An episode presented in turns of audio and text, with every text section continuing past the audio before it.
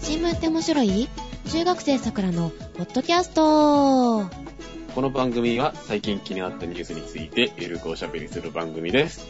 お届けするのは CA にはならねえよ、カエラと。最近のみんなの歌ってどうですかとキーコーヒーは、どこの会社シオンです。おはようございます。おはようございます。おはようございます。何キャビンアテンダントになるのいや、ならねえっちゅえ、じゃあ、やめるのう。いやいや、なってもねあ、そう。え。はい。似合いそうだよね。何が似合うのミニスカそこじゃねえよ。制服違うの着せる。いやいや、キャビンアテンダントの制服っていうことで別にあの、男用女用っていうのを書いてなければ、ほら、みんなあれをね。うん。まあまあね。うん、スまあカーフとか似合いそうだけど。そうですか。首に巻いて今度。静岡行きますか。はい。ベル、ベルトをして、あの、手袋をして、で、あの風力で返信を行うと。そう。うん何の話かよくわかんないですけどね。はい。うんはい。何どういうことキャビンアテンダントいやね、あの、学校でね、まあ、12月過ぎ一日過ぎてですね、はい。こう企業セミナーみたいなのが学校で始まりましてあ、ー。就活ですね、そろそろ。就活ですよ。でね、あの、今日はなんかですね、あの、某、某青い航空会社のですね、あの、客室の方のですね、説明会があるそうで、うん。なんか、知り合いの女の子にですね、うん一緒に行こうよって言われて、いや、俺行かねえよ、みたいな。誘われたんだ、一緒に CA になりましょうって。なりましょう。いや、なりましょうとは言って、いや、なんねえよ。うん。あーレッツ CA って言って、ノーサンキューって言ったノわーけサやンね。キュー。大丈夫です。行かなかったんだ。うん、まあ、まあ、だけど、会場にどんな人が来てるのかなっていうのはちょっと気になったけど、ええー、それはちょっとい下心が。いやいやいやいやいやいやいや、だって、ねえ、天下のキャビンアテンダントになりたいっていう女性の皆さんですから、それはもうね、うん。さぞ自分自身が終わりな方がね、集まってるのかなと。なんか、しどろもどろやけど大丈夫大丈夫ですよ。まあ、桃色じゃなくて、ブルーだからよかったんああ、うん。ん桃色にはブルーはもういないんじゃないのうんその話いやーでも、ネタになるから行ってみればよかったのに。ああねうん。まあ、それほど暇じゃないと。うん、いや、それほど暇じゃないっていうのと、それほどあの、精神的に強くないって いう話ですよ。そこでね、本気でスカウトされたら困るしね。確かにね。でも、お給料いいかもね。はい。はい。何の話やったっけ で、で、みんなの歌この間、ちょっとテレビをつけてみんなの音がかかってたんだけど、ボカロだったのよ。ボーカロイドでした。ボカロイドがみんなの歌で流れてたんです流よ。れてたの、グミ、グミ。グミだったの。40メートル P っていう人ですかね。結構有名な方なんですけど、作った方がね。全然わかんないですね。わかんないけはどね。あ、そうですか。で、グミを使って、えっ、と、少年と魔法とロボットっていう、えー歌でした。い。う。うんうんまあ、ん、中の人はなんか、そういうのやめるらしいですけどね。中島めぐみ中島でしたっけあ忘れちゃっーはいはいはい。グミ自体がね。た。はい、中の人。で、まあ、ボカロが出るのは別にいいんだけど、うん。なんかね、みんなの歌でそれいいのっていう感じがちょっとしてました。いや、もえう、みん酔いなとの負、けみたいな感じいや、そんなギリギリの歌じゃないでしょ。え、そんなギリギリの歌やったんですかうん、中自体は大丈夫でしたよ。あの、歌の内容自体はね。何やそれ。ちょっとね、映像的にはちょっと、ジェシカ的には NG だったかな。うんえ、どっち方面あんまりこう、なんか、ボカロっぽくないっていうかさ、あ、そこなんだ。うん、アニメがね、NHK っぽい。え、ニータマランタロ的な。あー、うーん、うーん、おじゃるろ丸う。的な。あどっちかっていうと、あの、月のワルツみたいなやつやったらいいと。月のワルツって何割と暗めのアニメーションがついた、うん。みんなの歌。あうん。ー、そうなのね。はい。。で、キーコーヒーはキーコーヒーでしょ。私ね、ずっとね、和歌山やと思ってたら、東京でした。なんで和歌山だと思ったのか。うんキーの国。なるほど。したらねあ、ーなんか、よく見たら、キーって鍵のマークやったんですよ。そうですそうよ。ですよ。 字面が見えないって困りますね。キリマンジャロとかやったら、ほら、地名というか、土地の名前とか山の名前じゃない ですか。そういうことね。そうそうそう。で、あの、上島コーヒーやったら、あの、人の名前でしょうおん、いしょそうだね。ね、そうそう、鍵やと思わなかったんですよ。よくね、字面だけで読み方がわからんっていうのも結構ありますけれども、あの、音だけしか知らないと、あの、引っかかることもありますよねっていうお話です。はい。はい。はい。今日ね、いきなりね、美味しいネタに行こうかなと思ってますあがら、。珍しい。いいっすね。みんな、どんな切り身が好きお魚の切り身。切り身、どんな切り身魚の、切り身限定切り身限定。切切り方っみたいな話て刺身じゃなくて切り刺身じゃなくて切り身なの。身。切り身 か。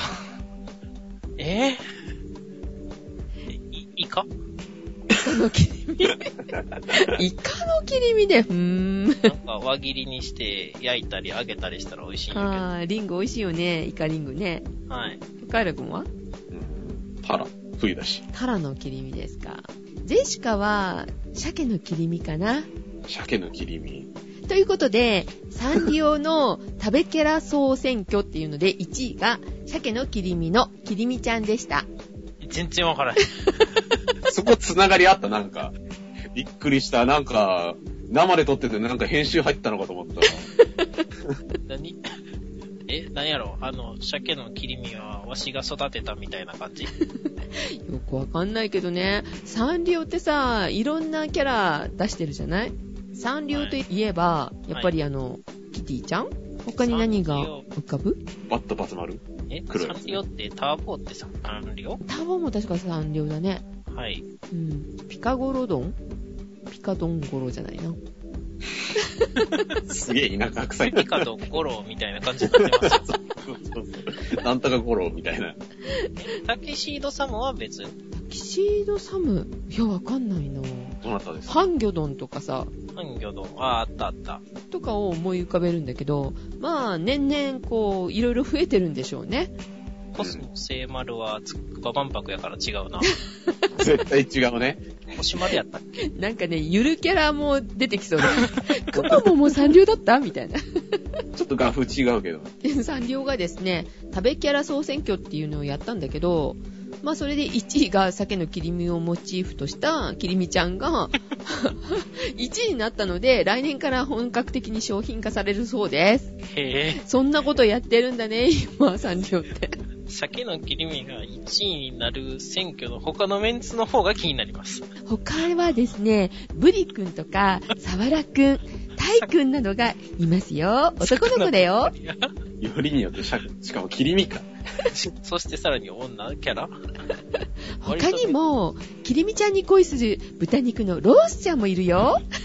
あ、お肉なんだ。お肉もいるっていうね。大変だね。はい。えー、という美味しいネタはゼシカからでした。はい。はい。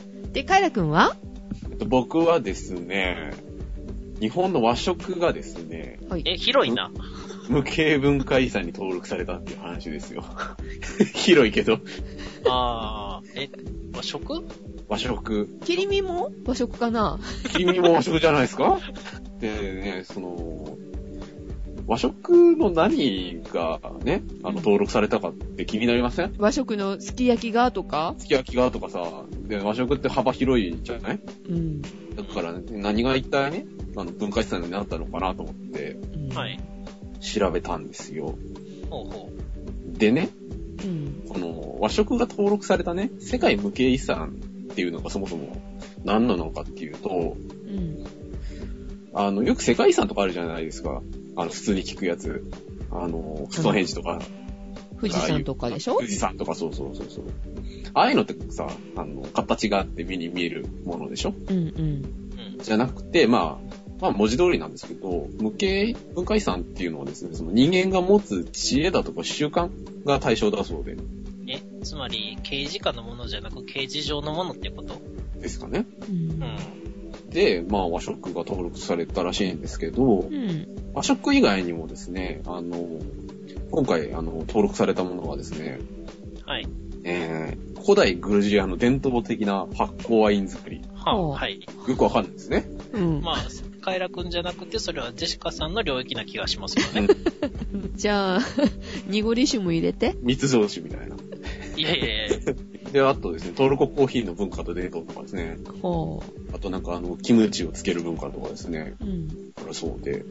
で、これ以外にもいっぱいですね、この、無形遺産に登録されてる、あの、食文化っていうのは結構あって、うん。フランスの美食術ですね。フレンチですね。ううんん。。まあちょっと和食と似てるかなって感じしますけど、んまあなんかその、お祝いごとにね、欠かせない料理であると、そのフランスのね、文化の中で。うーん。うん。っていうのがなんか世界無形遺産に登録されたとかですうね、ん。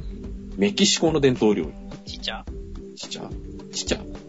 なんかあよのかったっけまあいいや。はい。メキシコのですね、この料理っていうのは意外とこう歴史が深いそうで、テキーラ。まあテキーラトルティーねヤ。トルティー ヤ。バラバラに言うな。でね、これですね、結構意外で、7000年前より代々伝わっている料理らしいんですよ。メキシコうん伝統料理。 7000年前うそれ四大文明発祥より前じゃないです か。ん。らしいですよ。わかんないけど。すごいな。はい。 えー、あの特徴としてですね、トウモロコシとかですねう、ん。豆とか、えーあと唐辛子ですね。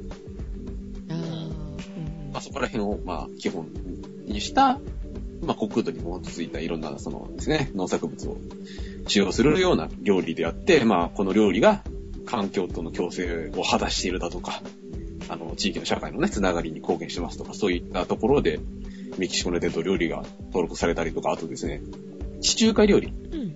幅広いですよ、地中海って。うん。スペインだとかイタリアとかギリシャとかですね、あとモロッコが共同で提案したそうで、なんかここら辺はですね、あの、どっかのモコミチさんが大好きなオリーブオイルを中心としたあの食文化が素晴らしいとうん。いうことで登録されていると。ああ、何にでもオリーブオイルかけて食べると。そうそうそうそう、あの高いところからかけてみたいとか。高いところ ?2 階からオリーブオイルそうそうそうそう。そういうの。目薬か。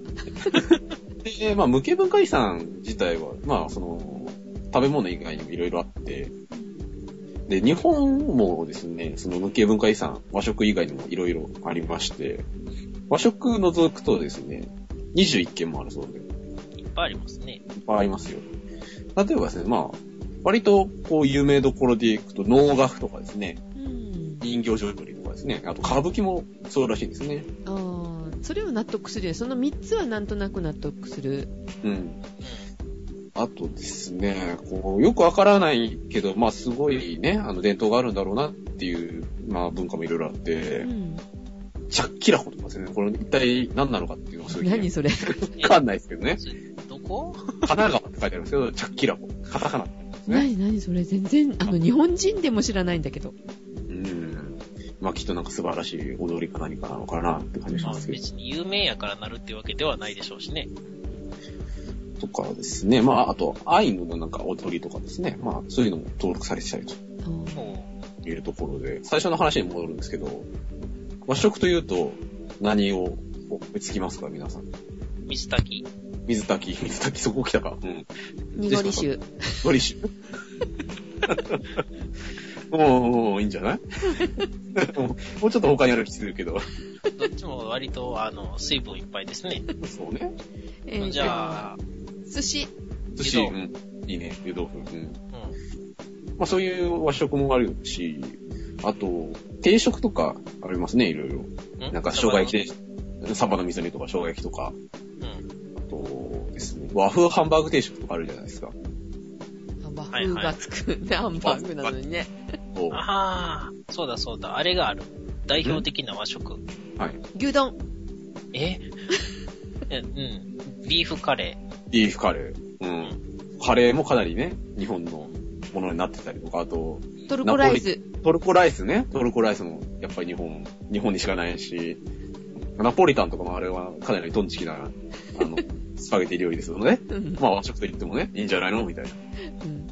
あアれンじゃなパンいって実はあれやね。日本のものやね。木村屋。あー、キムレナンパン美味しいね。うん。うん。でですね、まあ一体和食、こ今回のね、その無形遺産に登録された和食の定義って何なんでしょうっていうのがすごい気になって、森水産省のホームページにですね、その、無形文化遺産に登録申請する、した時のそのなんかパンフレットみたいなのが、あの PDF で載っかってて、うんそこに書いてあったんですけど、はい。定義がですね、え4つほどありまして、うん。まずですね、多様で新鮮な食材とその持ち味を尊重していること。うんうん。まあ、いろんな食材がありますよ。あとです。栄養バランスに優れた健康的な食生活であること。あ、健康的じゃないといけないわけで。牛丼はちょっと怪しいですね。うん。あと、自然の美しさや季節の移ろいの表現をしていること。まあ、だからナポリタンはちょっとよくわからないと。うんその季節にしか取れないもので作ってないとダメってことね。その器とかでね、あの、これちょっとなんか、あの、葉っぱの器を使って秋を表現しましたみたいえーうんな。うん。みたいなね。あるじゃないですか。和食とか。う和ん。食茶碗蒸し。銀杏入ってるから秋ですよ、みたいな。ね。とかですね。あと、最後のやつは、正月だとか、そういった年中行事と、なんか密接な関わりが、えー、あること。あー、田作りとか。なんか、あれ、あれですよ。謎謎みたいになってきた。で、まあ、結局まあ、これを総称して、日本人の伝統的な食文化で自然を尊重しているような、まあそういった日本人の精神を体現したような、社会的慣習の食文化を和食という。思いついた、おでん。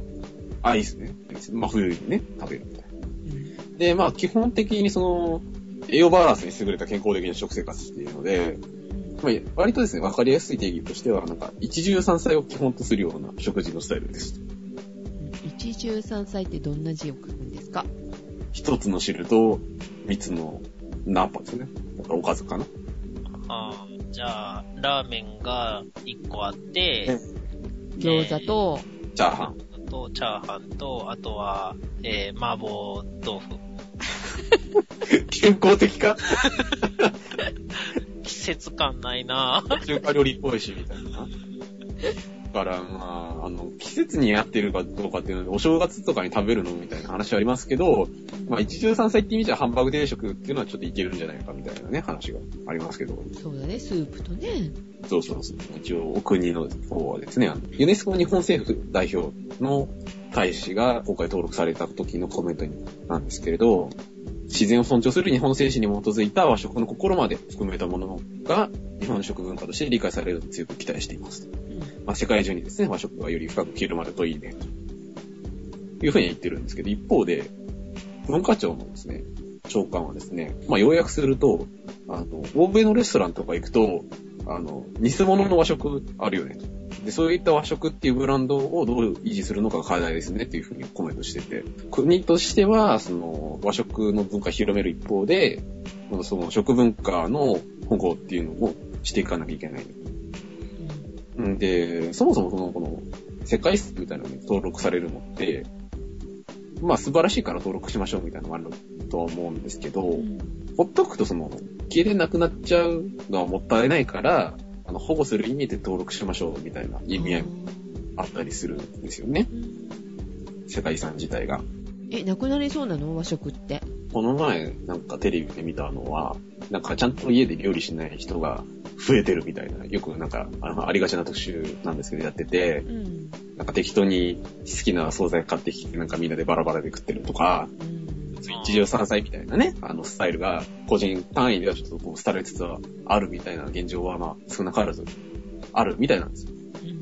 そうですね。ご飯洗うのに洗剤で洗う人もいますしね。そうそうそう。みたいなね、こともあるから、まあそういう、まあ文化のね、保護っていう意味合いも込められてるので、まあ、こういったその世界遺産に登録されてるっていうことで、まあそもそも和食ってなんだろうねみたいな話でもう盛り上がるし、和食を再注目するきっかけになるんじゃないのかなっていうね、美味しい和食の話題でした。美味しいネタのカイラくんでした。美味しいネタですよ。というわけで、進撃の巨人チップスを食べたんですけど、はい。あ次私の美味しいネタですよ。あ、はい。カイラさ。うんじゃなかった。シオンさんの。えー、だってさ、カイラのなんか具体的に何が美味しいっていうの出てこなかったよね。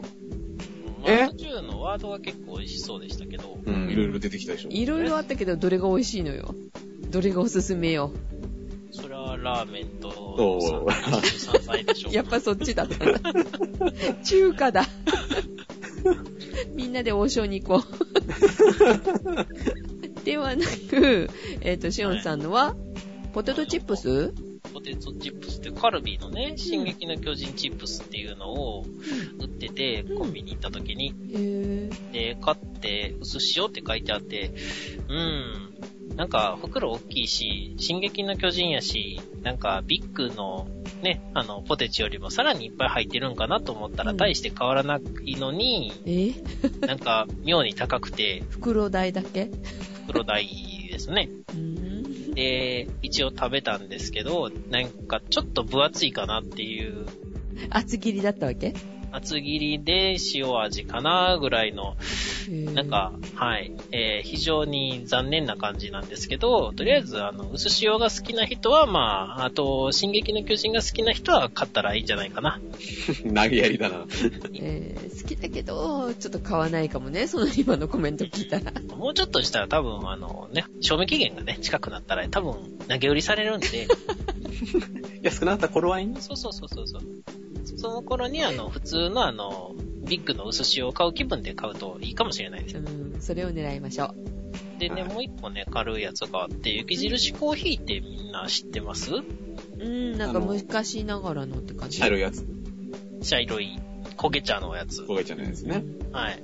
あれね、案外とね、なんか、いろいろ出てるんですよ。へぇほう。 2倍とか、甘さ控えめとか、うん。で、どれも大概美味しくないんです けど、ダメじゃん。雪印。もうなんか、あの、こんな冒険するぐらいやったら、あの、もうちょっと値段を落とすか2リットルパックを作るかどっちかにしろって思うんですけどね。うん。新発売のやつが雪印コーヒーピーナッツクリーム風味。ピーナッツクリー ム。どおうあなんか、いまいち想像つかないですね。今まさに飲んでるんですけど、ピーナッツクリームですね。まあ、合わなくはないだろうけ ど、なんいやー、か、 朝ごはん、わかんない。朝ごはんにミルクコーヒーとはい。ピーナッツクリームを塗った、あの、トーストを食べてるのをいっぺんにしてるような気分にはなります。ああー悪くは、でも悪くはないです。今までのなんか変なやつに比べたら、あの、味としては悪くないです。ーうんで、これを聞いて飲んでみて、あの、うげ、美味しくないやんけっていう人は今までのを飲んでないからそういうことを言うんです。そんなにわ昔は、昔はもっと貧しかったんだぞ、みたいな話ですそようね。そうそう。わがままを言うんじゃないって感じです。えっと、あとですね、あの、ピーナッツっていうことで、あの、アレルギー気になる人がいると思うんですけど、あー原材料名にどこにもピーナッツって書いてないんで、多分アレルギーはならないです。大丈夫です。さすが風味ですね。はい。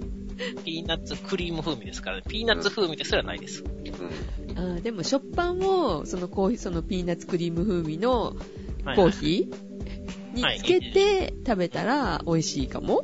あそうですね。ピーナッツクリーム代と、あの、コーヒー代が、あの、まかなえると一回で。うん、うくしあん。の横、着しすぎでしょ。 朝の忙しい時間にはいいかもよ。塗る暇もない。みたいな。そうそあう。ーこれをコップに開けて、あの、パンを浸して食べましょう。ね。ぜひ5分早く起きてほし いかも。はい。という美味しいネタでした。ということで、えー続きましては、えーニューのコーナーです。あれ本編どこあれ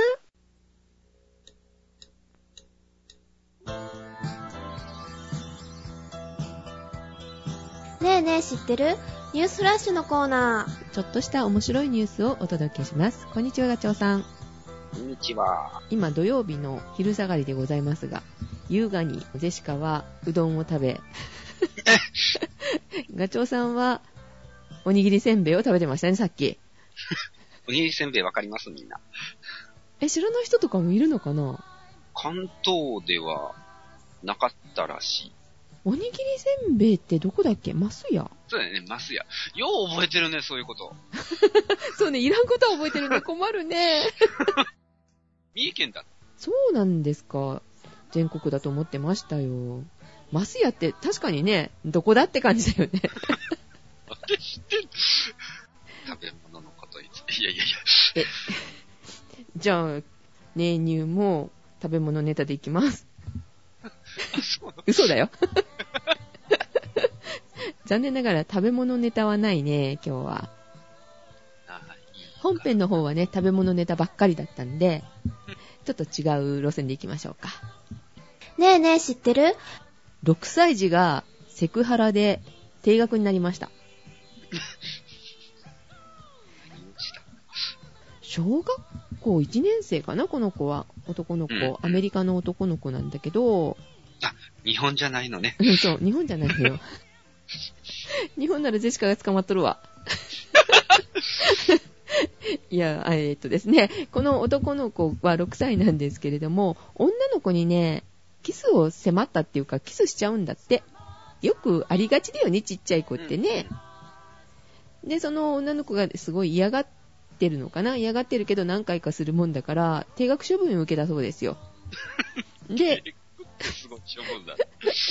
それも、あのーセクハラっていう風に言われちゃってるから、どうなのっていうのがインターネット上でちょっと問題になってるみたいですね。あで、セクハラは撤回されて非行っていうことになったみたいですけ ど、あ、なるほどね。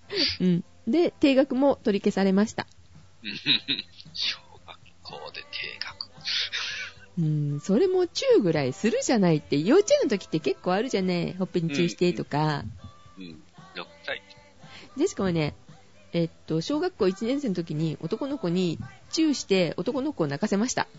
強いねなんで泣いたのかよくわかんない。なあ、困っちゃうわ。好きだった子なんだけど、いつも意地悪してたのね。ランドセル隠したりとかね。あの、普通好きな子をいじめたりするのは男の子だよね。うんうんで、何のきっかけかわかんないけど、チューしたのかなほっぺたかなんかに。だからなんかもっと怖いことされると思ったのかしら。泣いちゃったわよ。あのー性的なことって何にも考えてないじゃない ?6 歳ぐらいってね。ああ、考えてたらすごいよね。す すごいよね。逆にだからセクハラって言われるもんだから、この男の子、お母さんに、セックスって何って聞くようになっちゃったって。うんうんうん。将来が楽しみである。トラウマになってさ、きっと女の子が好きじゃなくなるかもよ。なんでもうやっぱり影響を受けるでしょうね。うん。ポジティブに捉えるか、ネガティブになっちゃうか。でしかみたいに強くなるか。頑張れ。ねえねえ知ってるドイツに登場、渡ると罰金刑となる橋。えーっと、それって、あの、この橋渡るべからずとか書い、縦札が立ってるあの京都の橋でしょうか。あの、真ん中橋、あの、渡っても罰金刑になります。ああ、そう ですか。何ドイツに、うん。どういうことかというと、うん、まあ、あの、森の中に高速道路が走っちゃってると。うんうんうん。で、あの、自然の動物とかが渡れなくなってしまってるね。その森をが分断されてしまって、ああ、えーそこを渡るようにうん動物専用の橋を作りましたあーなるほどと。。道をこう、上に行くように。うんうん。橋は土だらけなのよ。ああ、歩道橋だけど、 あの、歩道橋みたいな、ちょっと幅広の歩道橋みたいな感じで、うん。ゆる、ゆるやかにこう橋が来て、で、土で満たして。トンネルだよね。だから、トンネルの下の方がそうそうそうの高速道路みたいな。平らな土地なんだけども、山山を作ってトンネル通したみたいな。で、そこを動物が通ると、罰金払えって違う。動物じゃないじゃない。人間が通ると、うん罰。え、どういうことどういうこと人間渡っちゃダメなの人間は渡っちゃダメ。どうしてどうして自然、自然のものっていうか、動物が、そこ警戒したらあかんからじゃないかな。あーそうすると元の木阿弥でまた高速道路渡っちゃうからまあ一応、フェンスとかあって渡れないようにはなってるかもしれないけど、うーんそれでもね、うん入ってきたら、森がこう分断されてるようなところはなんか、よくこういう、あ、金まではさすがにないけど、うんそういう森と森とをつなぐような仕組みを作ってるところは、日本はあんまないかもしれないけど、ヨーロッパの方はちょこちょこあるね。あーそう中国縦貫道に関してはどうだろうトンネルが多いからいいのかなうん。九州縦貫道もそうかなあの、新幹線、山陽線はね、トンネルだらけだから。ねトンネルが多いから日本ではこういう問題起きないのかもしれませんねあ北海道とか欲しいかもねじゃあねあればいいかもしれない。はい渡るとちなみに罰金は5000円ほどだということです次。集まってね。ねえねえ知ってる火星定住計画が2025年に20万人だということですが、 20万円。あの、火星へ、あのー移住計画があるんやけども、うん。飛び立ちましょういう感じで募集すると、うんかなりの応募者数が来ちゃったと。 20万人でしょうん。で、うん。なんと、はい。往復便ではありません。永住なんだよね、だからね、これ。永住なの。片道切符です。今のところ、火星の大気圏を、重力圏を突破するという仕組みがないのよ。帰ってこれないってこと帰らないんじゃなくて。帰ってこれません。今のところ。入った。だから、冒頭にちょっと言いましたけども、食べ物探検も自分たちで作らなかった。火星の地下に水はあるじゃろうということなんやけどね。えっ、と、その2018年の打ち上げの着陸船は、まあ実績のある NASA の無人探査船、フェニックスをモデルに建造して、うん。まあロボットアームやらカメラを搭載して、で火星の地表での液体の水分を、水を生成する方法についての実験も行う。 2025年にの第一陣でまず4人を到着させて、その後は2年ごとに人員を送り込んで定住を増やしていくっていうことみたいね。 10万人全員行くには何年かかってしまう。でもさ、その20万人も応募したってすごくない何も考えてない。か、もう今の生活から逃げ出したいから。 まあお金がいるかどうかはちょっとわかんないけど、これスポンサーって書いてあるから、うん。資金は別に出してくれるんだよね、きっとね。宇宙までは一応 100km だっけうん。まで上がる、そういうプラン、宇宙旅行みたいなプランがちょこちょこありますけど。そうだね。うでん。それだけで1人1000万とか、火星まで行こう思ったら、なんぼかかるやら。まあ、じゃあ最初は、こう、モルモットで行くわけですね。どうですか行きたいですか ?10 年後ですよ。またそんなとこには行きたかないな。うーん、よくわかりませんけど、10年後どうなってるかちょっとね、楽しみですね。ねえねえ知ってる Amazon Japan で、確保分の PS4 完売です。んそれ日本でのことうん、Amazon Japan だからね。あ、そうかそうか。うん、日本での発売はまだなんだよね、PS4 ね。うん。クリスマス商戦に間に合うかと思ったんだけど、間に合ってませんよね。2月どうやら2月12日かな。海外ではもう発売されてるんだよね。アメリカだっけ ?11 月15日でしたっけそうそう。に発売を迎えてたんですけども、すっごい売れてるんだって。うん。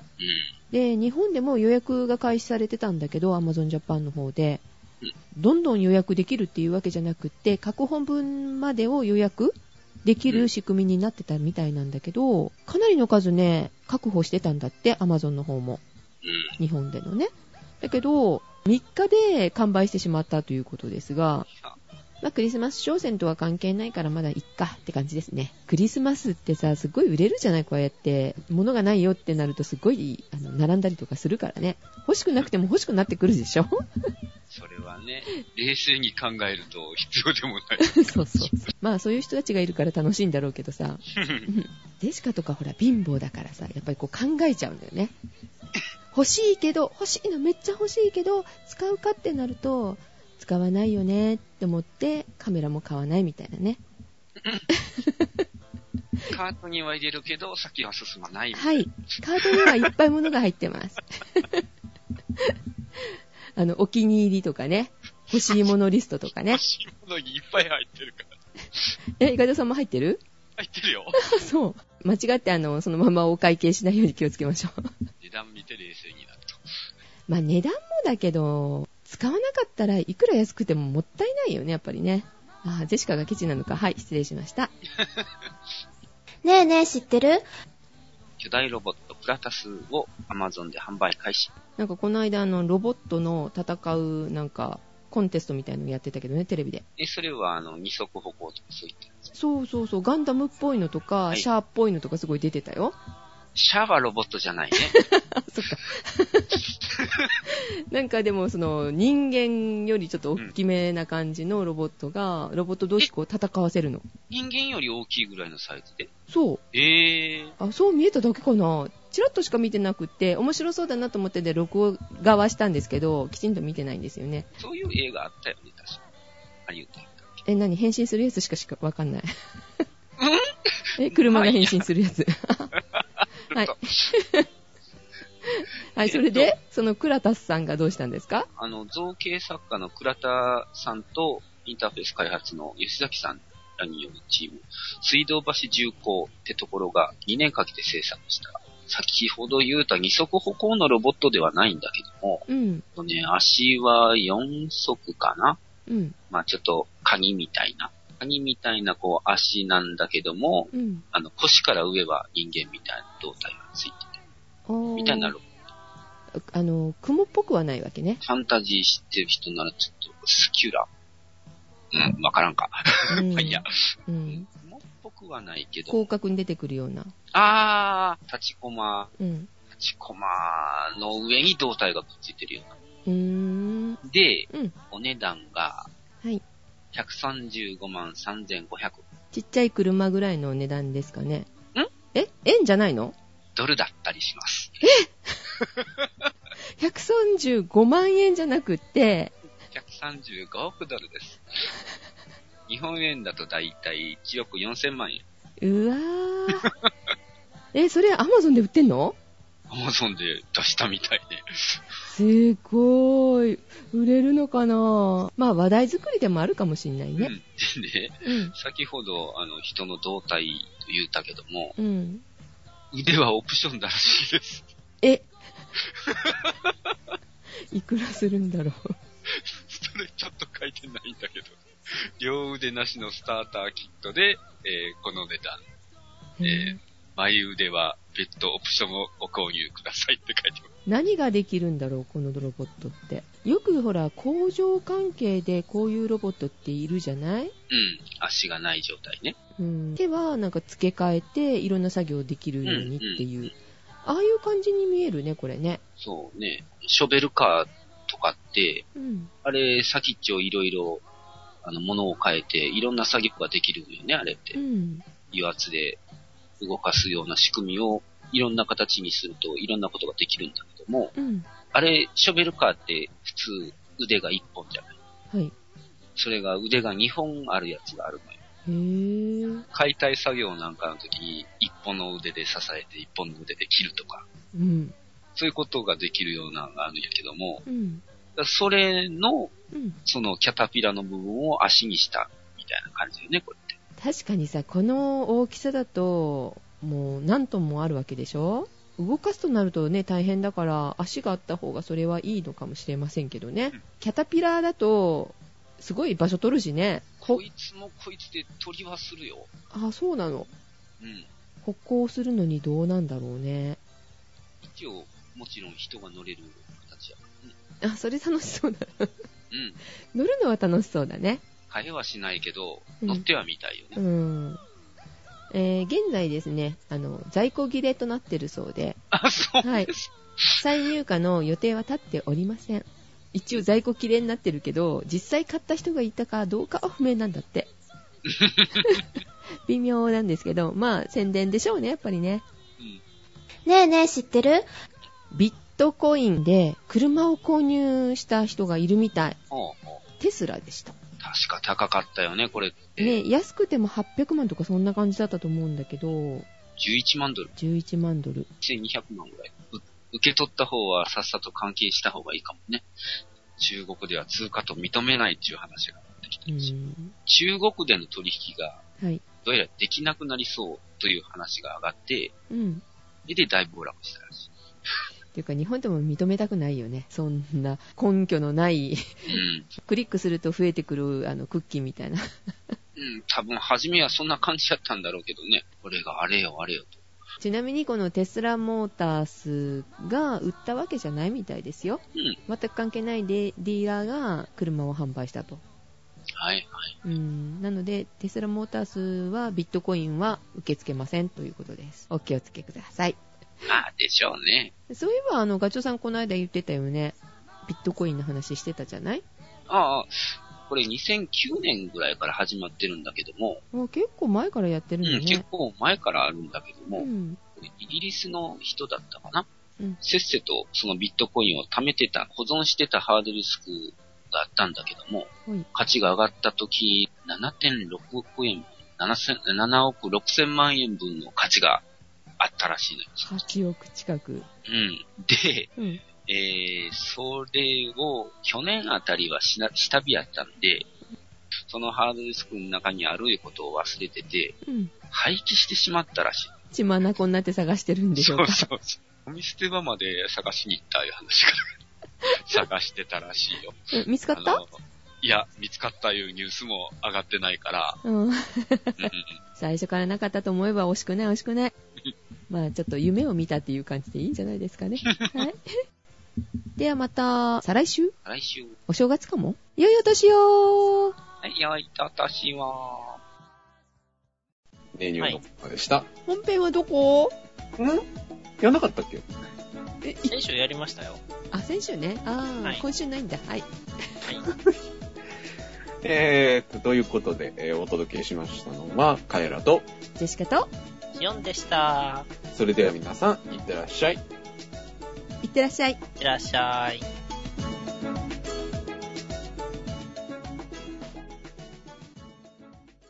先週、ネ入の中で、はい。言わなきゃいけなかったことがあったんですけど、言い損ねました。忘れました。何ですか冷蔵庫にね、ちゃんとね、書いてたんだよ。冷蔵庫にあの、ホワイトボードを 貼ってる。るんだけどさ、はいはいはい。そこに、クジラ偶天目って書いてあるんだけど さ、 なんだそれ。冷蔵庫に書いてあるのそう。なのに、収録してる時には忘れてしまってたと。普段は何このクジラ偶天目ってっていつも思いながら ね、見てたんですけど、すごい疑問を抱きながら生活してたんですね。たうんそれあの、あれですよ。ただの謎のメモになってますよ。そうそう。うん冷蔵庫開けたら入ってんのかなみたいな。クジラがね、美味しいよね。うんお買い物でクジラグでも買ってこないといけないのかなみたいな。うんうん。なんかね、ちょっと変わった言葉ですよね。クジラ偶天目って。何なのクジラなの偶天目なのみたいなね。うんこ。れね、あの、訂正をね、依頼してたんですよ、ジェシカさそんに。うなのね。しおんさんからの、あの、依頼事だったんですけほどら、この番組ってたまにね、あ、すいません、前言ったのがね、ちょっと間違ってましたっていうね、あの、非常にどうでもいいところをいつも毎回訂正するんです けど、気づくか気づかないかぐらいの感 じ。そうそうそうそう。あの、私がね、あの、舞台を見たことないって言ってたけど、お笑いの舞台を見たことあったわ、とかね。そんな話してたっけみたいなね。うんそうそうそう。本人すら危ういという。そうそう。それの中で、あの、羊がね、え羊に餌やりましたよって、羊っていうのはね、って、偶定目のね、みたいな話をしてたんですけど、あ、すい淡ま路せにん、あ行っの、た時にね。そうそう。あの、すいません、あの、だいぶ前にね、あの、偶定目ってね、なんかなくなってたっぽいです。そんなことになってんだ。分類が変わったんですね。クジラ偶定目になってたみたいです。それ意味が、それ意味がわかんない。クジラなの偶天目なのこれって。だからクジラと前のいわゆる偶定目を合わせて、偶定目は別名牛目ですからね。なんで牛とクジラと一緒にしたのよ。で同じだから。え似 てた。似てるんじゃなくて、あの、目としては同じになります。意味がわからないもわう。だから、あの、ね、だいぶ前にね、あの、ゲストに出てきた、あの、かかたくんとかね、うん。新しい懐か木しいが、うん新しい木が見つかったよっていうのは、クジラと牛を合わしたぐらいの広い分類のものが一個また別に見つかったよっていうレベルなんですよね。うー。うんん。そうそう、木ってそれぐらい広いんですよ。なんかね、最新の研究のね、DNA をね、調べているとね、うん。おい。あの、どうやら一緒っぽいと。うーんで、クジラに一番近いのは、あの、陸上の動物ではカバ。も、うんもともとね、形が似てるなって言われてたらしいんですよ。気管支と肺の関係とかでね。ああ、よかった。見えるとこじゃないんだ。どこが似てるのかちょっとかんちょっとね、考えちゃったよ、今。そうそう。今、あの、ね、良い子は今、クジラの気管支と肺を想像してると思うんですけど、あかんねえ。まあそうやってね、で、カバって水中で生活することが非常に多いんで、まあ、まあまあ似てると言われても、うんああ、そうかなと。ううんん。どっちも水中で出産するとかね。うん。あ、そうだ、クジラって、やっぱり、とりあえず上に上がってこないと息できないんだよね。そら、はい。 肺呼吸なんで、はうい。んエラ呼吸じゃないんだよね。うん肺魚もそうですよ。なるほどね。まあ、そういうわけでね、あの、謎のメモを、あの、冷蔵庫に貼っつけていたと。はい。で、お詫びと訂正をここで申し上げます。えー。はい。先あ々の週のね、そうそうそう。おそう。ごめんなさい、先週だって忘れたんだもん。ということで、ねその先々週のその前ぐらいの、のまとめその前の前かもしんないね。そうそうそう。なんか偽装ネタっていうのがよくあったじゃないですか。もうそろそろ落ち着いてきた感じですけどね。うん、最近あんまり見聞きしないですね。ね。それがね、あの、なんか、監視と罰則強化で、まあ、法改正の動きがあるんで、へぇー。で、改めてちょっと景品表示法をね、うん。見直してみたら、うんなんか、この法律って、すっごいとんでもない法律やなって思い始めたんですよ。もう法律どういうふう。がにこういうのが、あの、景品表示法の有料5人に当たりますよ、みたいなのが、こう、Q&A があるんですよね。うん。うん。その中で、例えば、えーっと、形成肉とか、うん。えー、なんかそういう、一枚肉じゃないものうをんステーキとして出した場合は、有料5人に当たりますよと。おんーこれどう思いますうんまあ、そういうもんかな、みたいな感じですけど。でもね、それやったら、淡路島に行ったらいっぱいある玉ねぎのステーキって全部偽装になるじゃないですか。あー なるほどあ。ステーキの定義からね、そ外れる。 丸ごとじゃないものね。う。ね、一枚でもないし、肉ですらないうし、ん。豆腐のステーキも、それどころか、あの、ハンバーグも、ハンバーグって本名ハンバーグステーキでしょうん。うん。ステーキつくからね。そう、ステーキって何ってなったんですよ、それを見て。で、いろいろ調べると、ステーキってそもそも調理法であって、料理の名前じゃないと、何か特定の。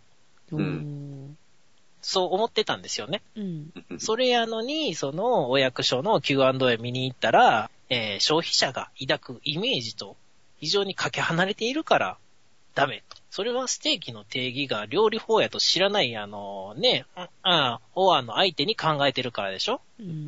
あの、今のところは P 入れといてくださいね。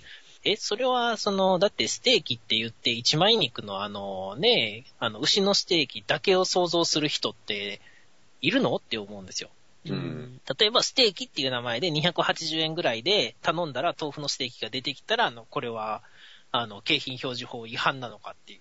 まあ、そういうわけでね、あの、罰則とかを考える前に、その、民主主義の前提を覆すような法律やなと思いました ね。かなり本質的な部分まで。いや、だって民主主義ってみんなが勉強して、よりよく政策決定に参加できるようにしましょうっていうのが前提としてあるわけなんですよ。うんまあね。うん。みんな勉強しなくなったら民主主義は、あの、どんどん州政治になって腐っていくんですよ。ううんん。うん。みんなが研鑽することが前提なんで、そんな、あの、ね、ステーキの定義がわかんない人を相手にしていっちゃダメだと。そうね。うん。あの、さっきのシオンさんの雪印コーヒーじゃないけどさ、うん。全部風味をつけちゃえばいいんじゃないああ、カツオ風味の、ホンダ。ホンダの、あの、エアバッグと。そしたら丸く収まるよ、きっと。ステーキ風味。 民主主義風味。えー、就職活動風味。いいですね。はい。というわけでね、あのーまとめとしては、あの、この辺がね、えー景品表示法にね、取り込んでほしいところやなっていうのを、あの、これからサラサラといきますね。サイコロステーキはステーキつけちゃダメです。はい、サイコロ。はい、サイコロ。サイコロ焼き。最高焼き。はい。全部焼きでいいいいと思います。はい。タラバガニはカニじゃないです。タラバガニ風味。タラバ、えー、カッコカニ風味。 ああ。はい。カニ、カニカマみたいな感じね。そうそう。カジキはマグロとは何の関係もありません。カジキ、マグロ風味。カジキ、カッコマグロ風味ね。 はい。あちなみにあの、魚ってカジキっていう魚なんで、ううんん。。あの、マグロとは何の関係もないんですけうんど、そう割とマグロがもてはやされるようになってから、これ赤宮市マグロって名前つけたら売れるんちゃうみたいな感じで名前つけられてますね。うーん。ああ、俺マグロじゃねえし、みたいな感じなんですね。んそうそうそう。タラバガニは、あの、カニっぽい形してるけど、あれヤドカリの仲間なんで、うん。足の数が違うんだよね。はい。はい。タラバやっぱでり。うんタラバヤドカリやけど、あの、足の数だけやったら、あの、足をなんか喧嘩して失うたカニがヤドカリと間違えられるんで、はい。理不尽すぎる。他の、あの、見分け方をし、あのね、これ、良い子ね、あの、日本語でね、わかるっていうのはね、分類できるっていう意味もあるんでね、うんうん分けることができるっていう意味もあるんでね、わかるようにね、えー、他の見分け方は、カニはお腹の模様が、えー、左右対称。で、カニ以外の、あうの、んカニっぽい仲間は、うんえー、左右非対称です。え違うん違うのタラバガニは。え、違いますよ。お腹の方を見てください。なんか、右に多分なんか細かいのが寄ってると思います。へうぇ、んまじまじ見たことないから、そう言われるとね。見る前に食ってるみたいな。そそうだね。もう茹で上がってるみたいなね。うううんん、もう割っちゃってるからね。まあ、なんでかっていうと、ヤドカリってあの、尻尾みたいにピョロってなってるじゃないですかう。ん。ああ、閉まってるところね。そうそうそう。あれを、あれからから、からから出てきて、活動するときに、尻尾を引きずると、移動力が落ちるんで、よってこう、尻尾をね、巻き込んでお腹の方にこう、ピタってくっつけてるのを想像してみてくださうんうんい。だから、あの、左右非対称、尻尾がくっついてる。うん。あーなるほど。で、ヤドカリは、あの、しえっ、と、尻尾は右側に巻いてるんでしたっけう。うんん。確か右巻きなんですよね。だから、あの、左右非対称になります。えー、次、石台はタイじゃないです。石。石やね。タイ風味うん、石魚とかがいいかな。ああ石石で王はななくんだ。タイでもなんでもないですね。へぇ石はかわいそうだもんね。そうですね。なんかあの、大正か明治時代の女の人みたいな名前ですはい。 ね。えー、あと全国に散らばってる銀座っていう地名はあの全部廃止です。ええ。いっぱいあるよね、あっちこっち銀座ってね。そうそうそう。で、あの、特にね、ひどいのがタイの仲間ですよね。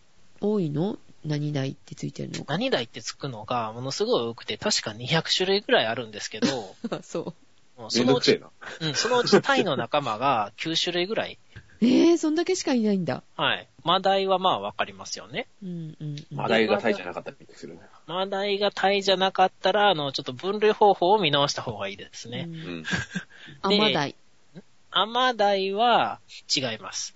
そうなんだ、美味しいよね。えっ、と、鈴木木の仲間だけど、うん。アマダイは別の科です。へぇだから木が一緒なんで、えっ、と、うん牛と、あの、羊ぐらいの違い。う。うんマダイがあって、次、地ダイ。土地の代金。いや、ちょっと違いますね。ちょっと違うんだ。ちょっとだけ。ちょっとちょっと。まあ、いわゆる古代とか、カス語とか、なんかいろいろ言われてるんですけど、ちょっとちっちゃめのタイ。で、古代系で同じ地代族でヒレ古代とか、うんキダイっていうのがあって、キダイっていうのと、赤レンコ。であ、黒鯛はタイです。おう、やった。黒ではないんだ。黒ではないです。黒のはい、代金ですね。黒鯛はタイで OK です。で、キチヌとかヘダイとか、あとは、まあ、南黒鯛とかヨーロッパヘダイとかいろいろいるんですけど、まあ、市場に出回ってるのは5、6種類ですね、大きくは。うん。うん。そんだけしかないです。はい。まあこの辺全部あやかりたいって言われ てる、あの、タイってつけときゃ売れるんじゃないのみたいなので名前つけられてることが多いんで、えーうんぜひね、えー全部取り締まってほしいですね。はい。で、あと私が、あの、勘違いしてたのは、あの、ツタヤ。実はゲオでした。ではない。いや、違いますよ。ツタヤって何やと思ってました私、ツタヤ十三郎の流れを組む何かお店やと思ってたんですよ。 よくわからん。はい。え、ツタヤ十三郎っていうのは、浮世絵のねうん、出版で、あの、名を馳せてた人で、うん。あの、北川歌丸ってご存知ですかねはい。あの人とか、東州祭写楽とかね、う。うんん。ご存知ですかねうん。そういった、あの、浮世絵の出版をやってた人なんで、うん。なんかあの、コンテンツのあの、プロデュースとかをする会社から、あの、レンタルしたのかなと思ってたら、うん全然関係なくって、現代の伝えになるっていう創業者の意思から、あの、この名前になったと言われていると。うんえー、というわけでね、あの、これになろうとか、あやかりたいとかっていうやつは全部、あの、偽装です。 はい。はい。えー、芝良太郎も最初芝市の出身かと思ってたら全然関係なかったと。はい。偽装だらけで困りますね。はい。とはいいうわけで、あの、この辺をぜひ取り締まってください。はい。ということで、おやすみなさい。はい。